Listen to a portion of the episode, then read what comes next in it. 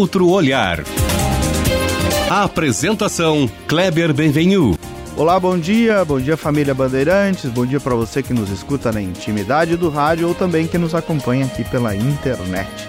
Hoje o Outro Olhar, como pede o nome do nosso programa, será o olhar da experiência política, olhar de um dos mais longevos, se não mais longevo, presidente de partido no estado, Celso Bernardi, atual presidente do Progressistas, que termina o mandato em breve na presidência deste que é um grande e tradicional partido do Estado. Então, nós vamos falar, evidentemente, de política, de cenários, de perspectivas, de futuro e de tudo que envolve a vida social do Estado e do país.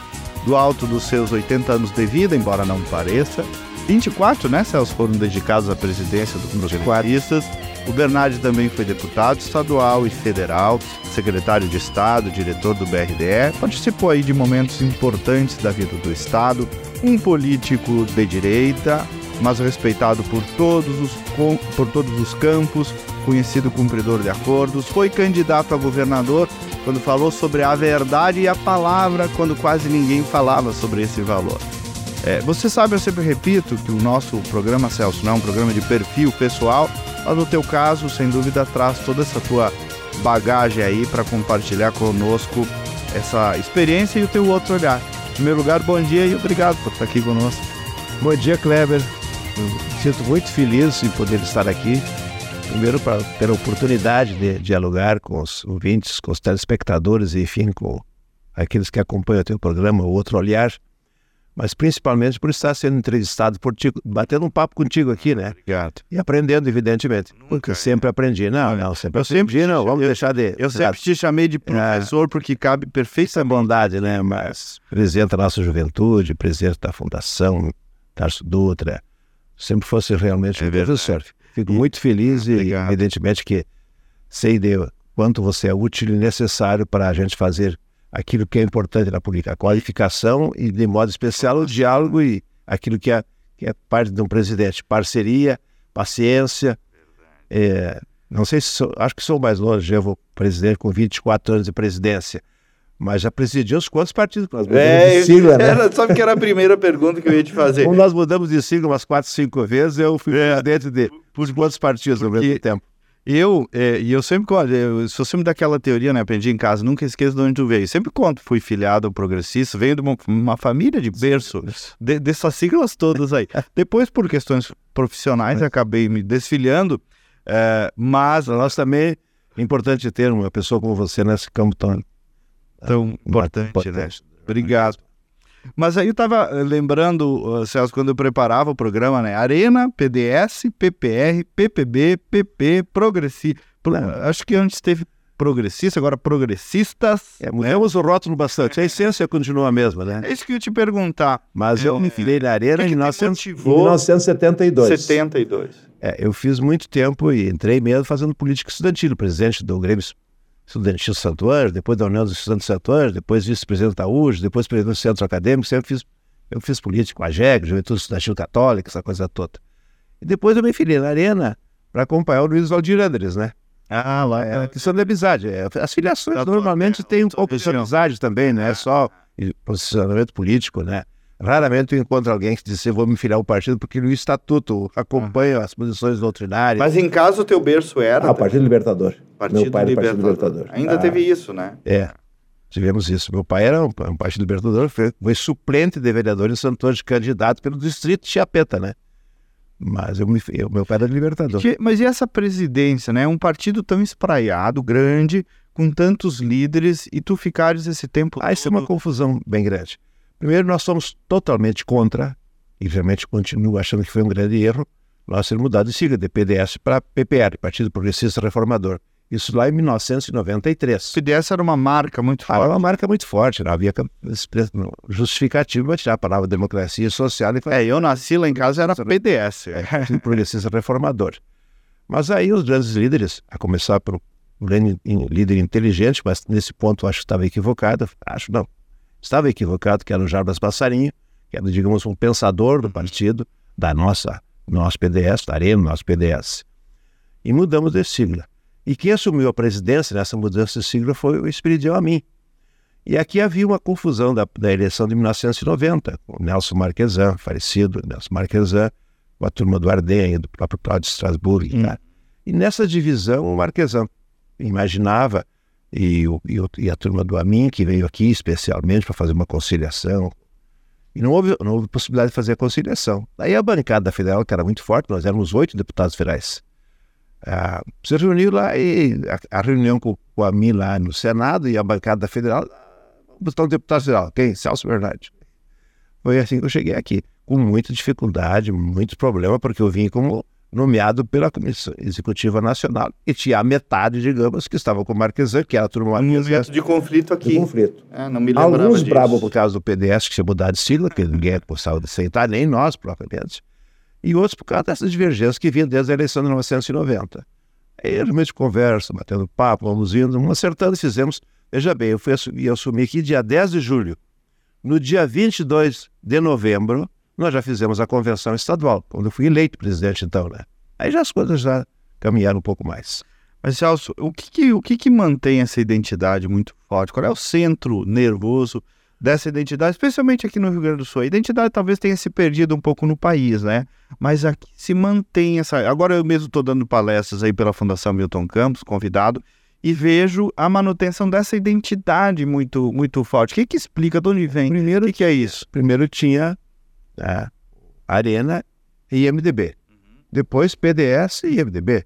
Aí já surgiram, evidentemente, em 1980 os outros partidos. Mas por que, que nós somos um partido grande? Porque nós temos exatamente nos municípios as raízes fortes. Nós somos um partido municipalista. Nós, em sete eleições municipais, depois que eu assumi, nós tivemos sempre o maior número de prefeitos, vice-prefeitos e, e, vereadores. Um ano desses, numa eleição dessas, nós tivemos menos que o, que o MDB, o MDB. Então há, uma, há uma, uma, disputa com o MDB.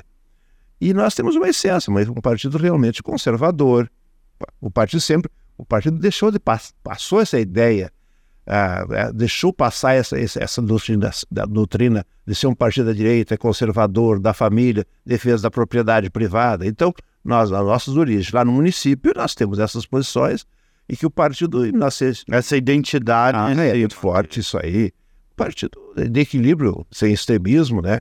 Então, nós temos essa posição muito clara, a gente nunca foi um partido radical aqui, mesmo disputando eleições. Mesmo posicionando vigorosamente contra o PT, contra os, os governadores, os dois governadores, e também contra o petismo mesmo, nós temos uma posição muito clara. Isso ficou muito forte nos municípios. Depois das eleições para governador, a gente não teve muito sucesso depois de 1982. E outra coisa que eu acho que tem que ser salientado, salientada é a questão da gestão. Nós temos um partido com vocação administrativa, nós temos boas gestões, nós respondemos com boas gestões.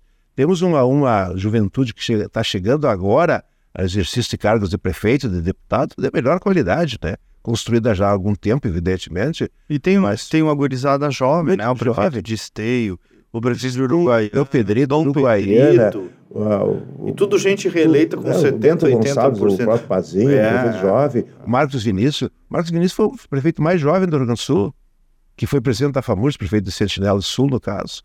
Então, veja bem, essa, essa essência, esse conteúdo aí da direita, nós deixamos escapar. Em alguma medida, também claudicou. Vamos ser bem realistas. Na eleição de 2018, o grupo político do Bolsonaro assumiu essa posição. Então, nós, nós temos que fazer a nossa meia-culpa. O partido em nível nacional nunca se posicionou com clareza que nós somos um partido de direita, um partido conservador. Não há razão nem para ter o nome de progressistas, vou ser bem sincero. No fundo é, na, na Espanha, na Espanha, o Partido Conservador é o, é o Partido Popular. Partido Popular, o PP, né? É. E, e talvez por isso, Sérgio, tenha surgido essas novas forças aí de direita, centro-direita, que começam, começou a aparecer nas últimas eleições, começa a aparecer nos municípios, que colocaram, no fundo, um, um, alguma sementinha num terreno que era praticamente de vocês, né? Sim, PL, republicanos. Exatamente. Nós, nós não aproveitamos, nós não tivemos, vamos um pouco, ou digamos, falta de coragem. Se claudicou diante dessa identidade. Não, também porque em nível nacional nós sempre tivemos uma divergência pelas posições do partido em relação aos governos. Em determinado momento entrou nos governos Lula, Dilma. Todos. Todos. É. Saímos do governo Dilma na última momento para votar contra, a favor do impeachment. E aqui Isso no Rio Grande do Sul sempre várias, conta. várias Não, levamos lá documentação, fomos lá para poder sair do governo e aprovar, apoiar o impeachment. Só que na última semana, por erro da presidente Dilma, que fez um acerto com o Valdir Maranhão, se está lembrado, era vice-presidente do Eduardo Cunha, e assumiu lá por um tempo e fez um acerto, era congressista, fez um acerto, e aí a turma do, do Ciro Nogueira, etc., resolveu romper, porque ela tinha dado espaço para esse pessoal do Valdir Maranhão. Celso, agora, até, até pouco tempo, né, sei conservador. Então, nós somos um partido à direita, conservador, certo. defesa da propriedade. Está lembrado aí de nós, no, nós precisar disso, o Festival Pugina, documentos. Quando eu vejo aqueles documentos ali, eu fico ah, me perguntando por que, que nós deixamos. Não é que não tem, não vou discutir a qualidade, nem estou fazendo contestações àqueles que assumiram a direita com mais força do que nós. E nós tínhamos, somos o primeiro partido, digamos, da direita. Orgânico, e né? Orgânico, partido da direita. Né? É. Pois é, mas até há pouco tempo, né, era quase um vexatório, era meio vexatório no Brasil, se dizer conservador, enquanto no mundo todo Angela Merkel, tantos líderes conservadores pela, ao longo da história. Hoje essa identidade é melhor assimilada, né? Muito melhor. Assim, porque aí tem alguns valores que são valores que nós defendemos ao longo da nossa história toda, nosso legado político, mas veja bem, havia também alguns fatos. Eu passei pela universidade, dando aula oito anos na UBRA, Teoria de Estado, Direito Constitucional 1, as questões.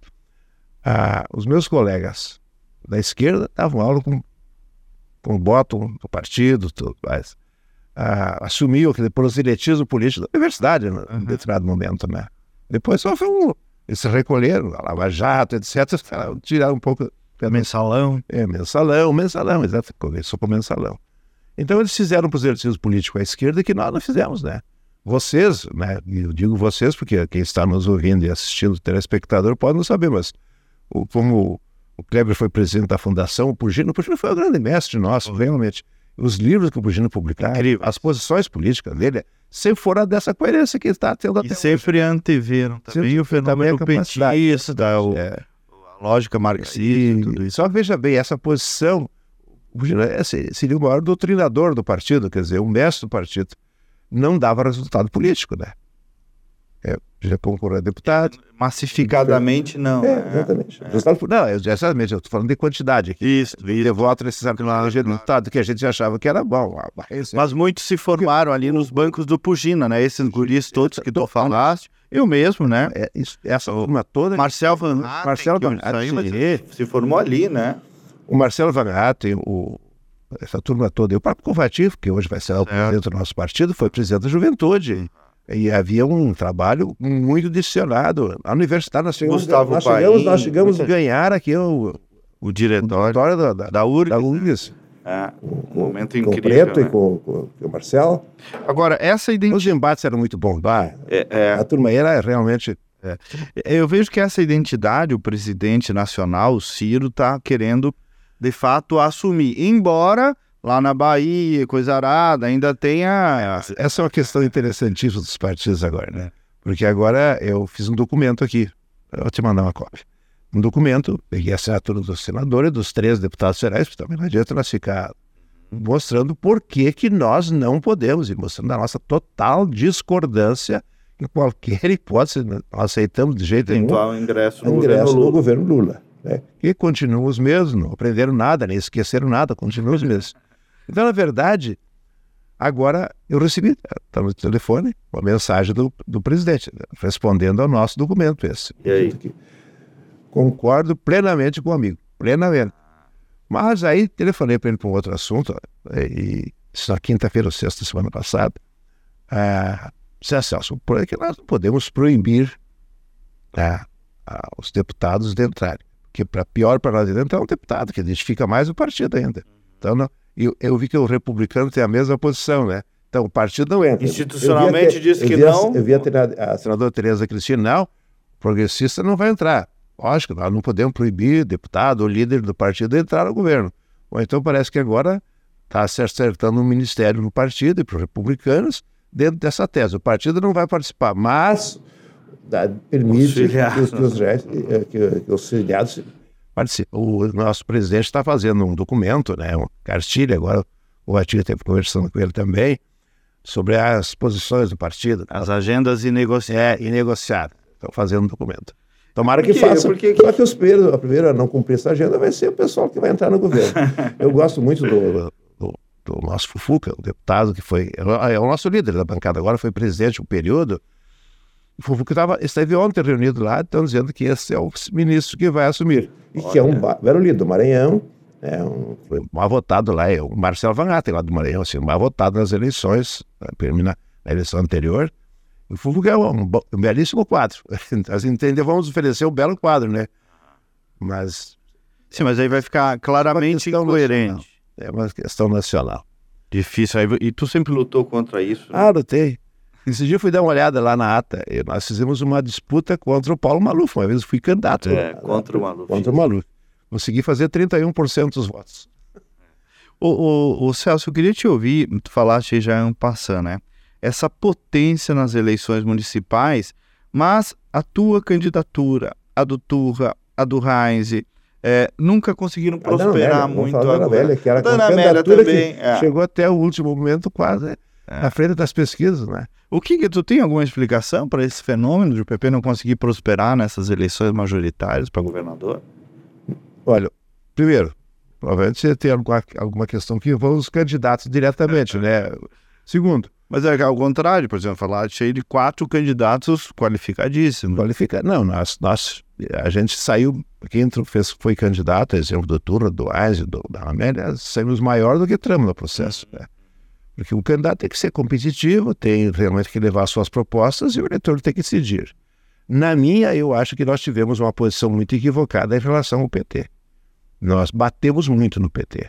Nossa, é, é, é, falando da eleição de 2002. Porque eles... Tu antecipaste uma polarização. Exatamente. A sociedade ainda não estava tão polarizada. muito no PT. É. E eu imaginava que eu, eu se, queria. Imaginava, não. Eu me propus a ser o candidato anti-PT. Então eu fazia questão de bater no PT e dizer que eu era o anti-PT, achando que o voto do PT ia, vir para o Celso Bernardi.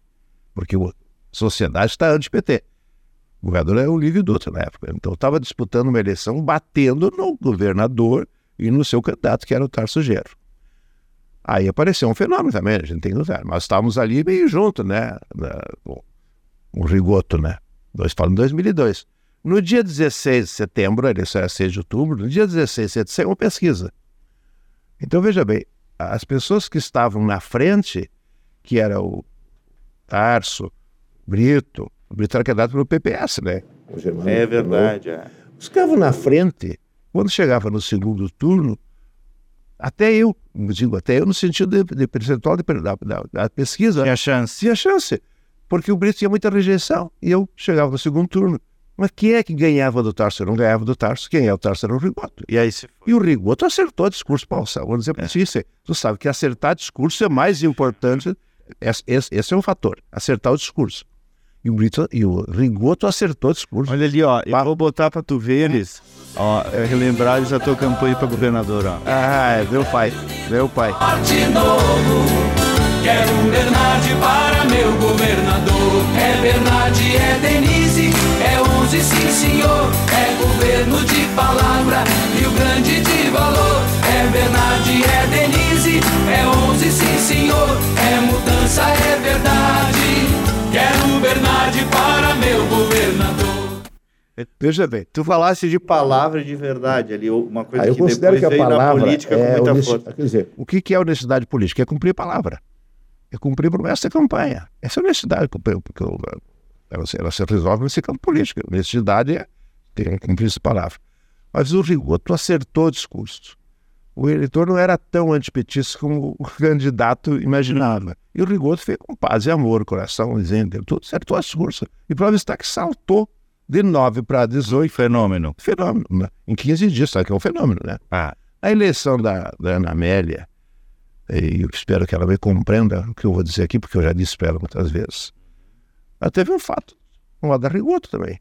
A humildade do Sartori, que era um fato, sim, extraordinário. Um gringo da glória. Imagina se o Celso Bernardes dissesse o seguinte, ah, quer piso, vou lá no Tumeleiro, mas eu...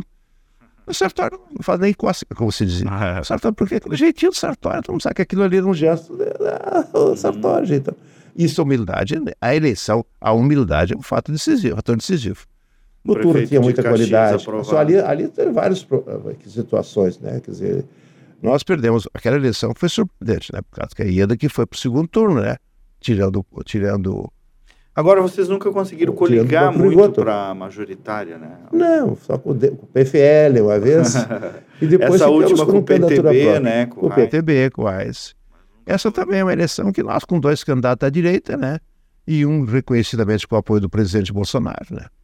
Será que às vezes o partido não tinha que recuar e topar serviço? Ah, bom, isso é uma questão muito tem complicada. Tem uma discussão do gigantismo que não... do giga... Chega é. na hora da convenção, tem que ter candidatura própria e é, tal. Pois é. Daí, poderia... O MDB fez um gesto, acabou ah, elegendo vice-governador, né? Eu tô brincando, mas eu perdi oito garrafas de vinho, porque eu jogava, jogava ah. evidentemente que não saía coligação com o PMDB e o PSDB.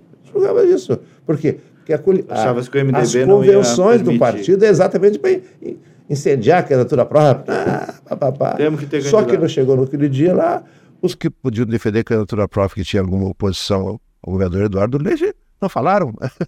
ou dois ou três falaram apenas. Os grandes líderes ficaram.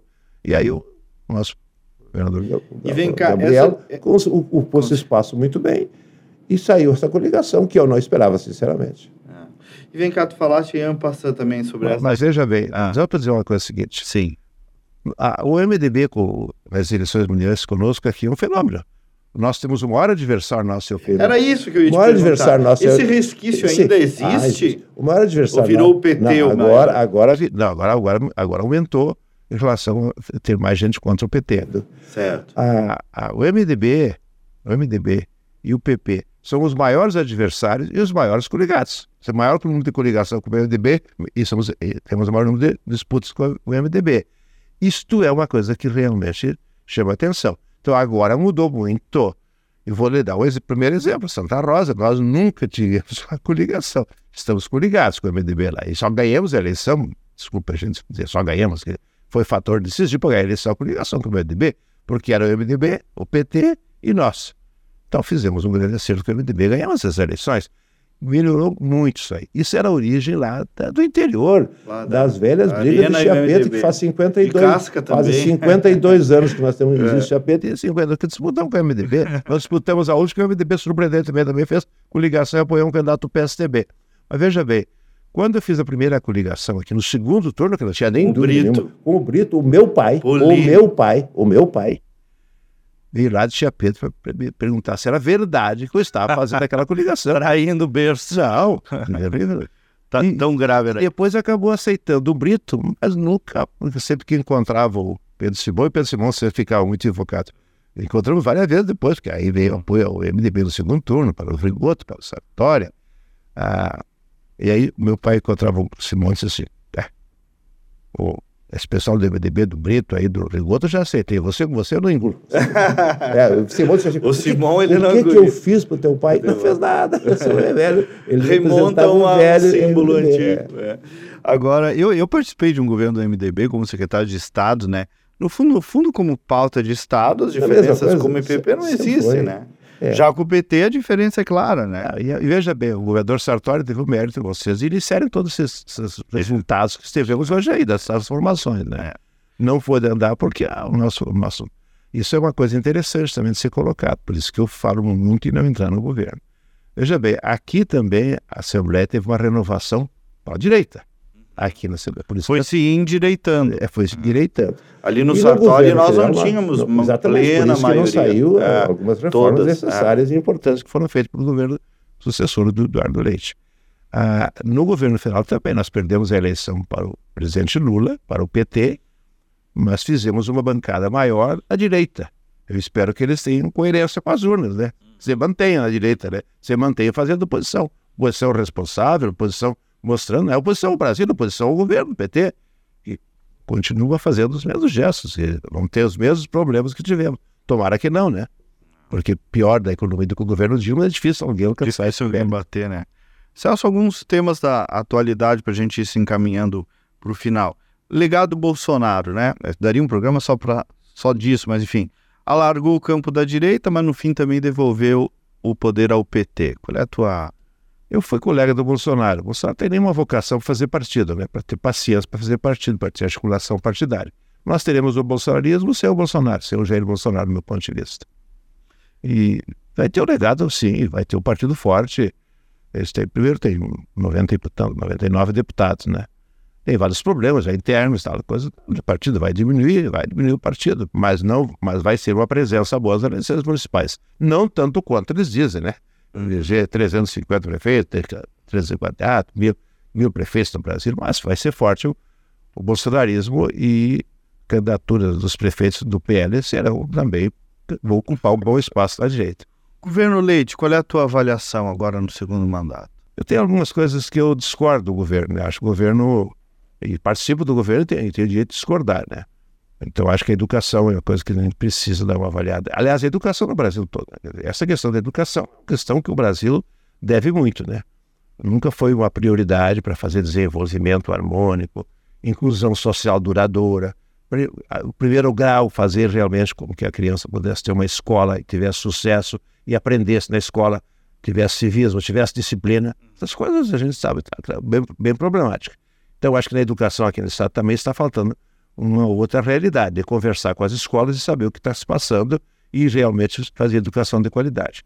Nós saímos do governo, o Jair Soares, o Rio Grande do Sul é o primeiro lugar em educação do Brasil. É, então é um especialista nisso e nós só vemos caindo, é. investimento aumentando e qualidade é. caindo. Então tem coisas assim da área de física, dá começar por aí, né? Mas o, a, educa... a escola é feita para ensinar, né?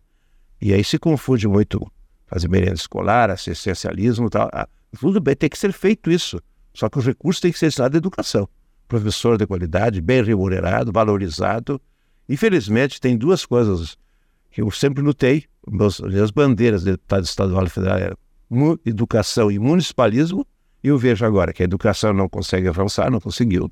E posso dizer que estava lá, como fui presidente da Comissão de Educação e Cultura da Câmara, e aprovamos a LDB na minha gestão em 1993, não avançou muito, infelizmente. E a questão do municipalismo, que é autonomia, que é os municípios terem descentralização de poder e recursos, eu vejo uma reforma tributária em que retira a autonomia de estados e municípios, né? Com todo respeito à, reforma. Quem nos... o tal, tal de Conselho Federativo, né? Depois distribuir os recursos, bom, vamos... hoje eles têm critérios válidos, população, etc., para distribuir os recursos. Então, vejo duas, duas preocupações que eu sempre tive, que é um arremedo de federação que nós temos, temos uma federação legal, mas não é real, eh, o dinheiro ser concentrado, poder e recurso em Brasília. Quem nos acompanha na Rádio Bandeirantes, eu me despeço. Nós nos encontramos no, no próximo sábado e convido para seguir conosco pelas redes sociais. Bom final de semana.